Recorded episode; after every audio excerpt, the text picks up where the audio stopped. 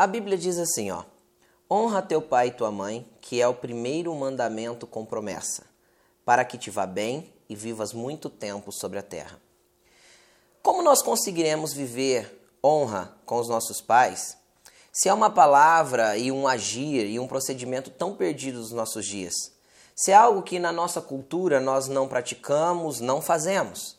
Como nós conseguiríamos honrar pai e mãe é, dentro de uma cultura onde a honra se perdeu há tanto tempo?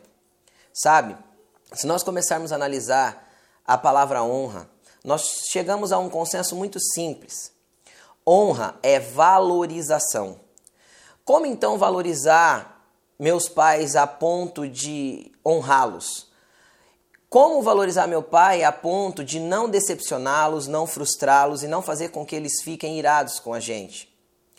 Em cada atitude que eu tiver, eu tenho que ter a consciência de valorizá-los.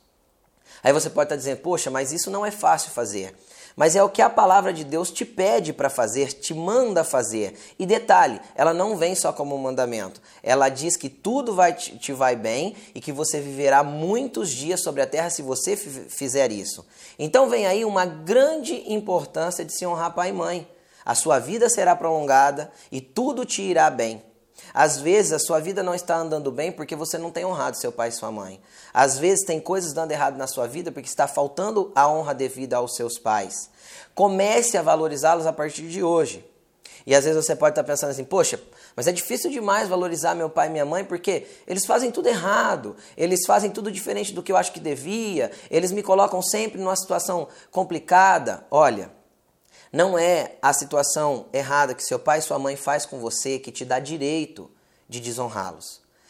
Independente do que eles façam, é necessário que você os valorize. E para você conseguir fazer isso é uma decisão. Ou seja, você não tem que depender de seu pai e de sua mãe para criar a consciência de valorização dentro da sua mente. Você tem que valorizá-los e pronto. Isso é um conceito que tem que ser inserido dentro do teu coração.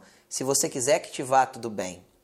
E dentro desse conceito de honra, nós temos que aprender que nós não valorizamos as pessoas pelo que elas fazem ou são, mas por que elas representam na nossa vida.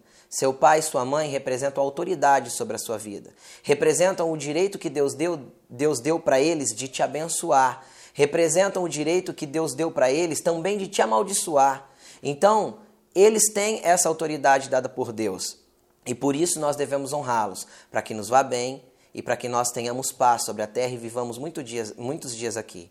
Então aprenda a valorizar, tome essa decisão hoje de valorizar seu pai, sua mãe e de valorizar aquele que te foi usado por Deus para te dar vida. Deus abençoe, até mais.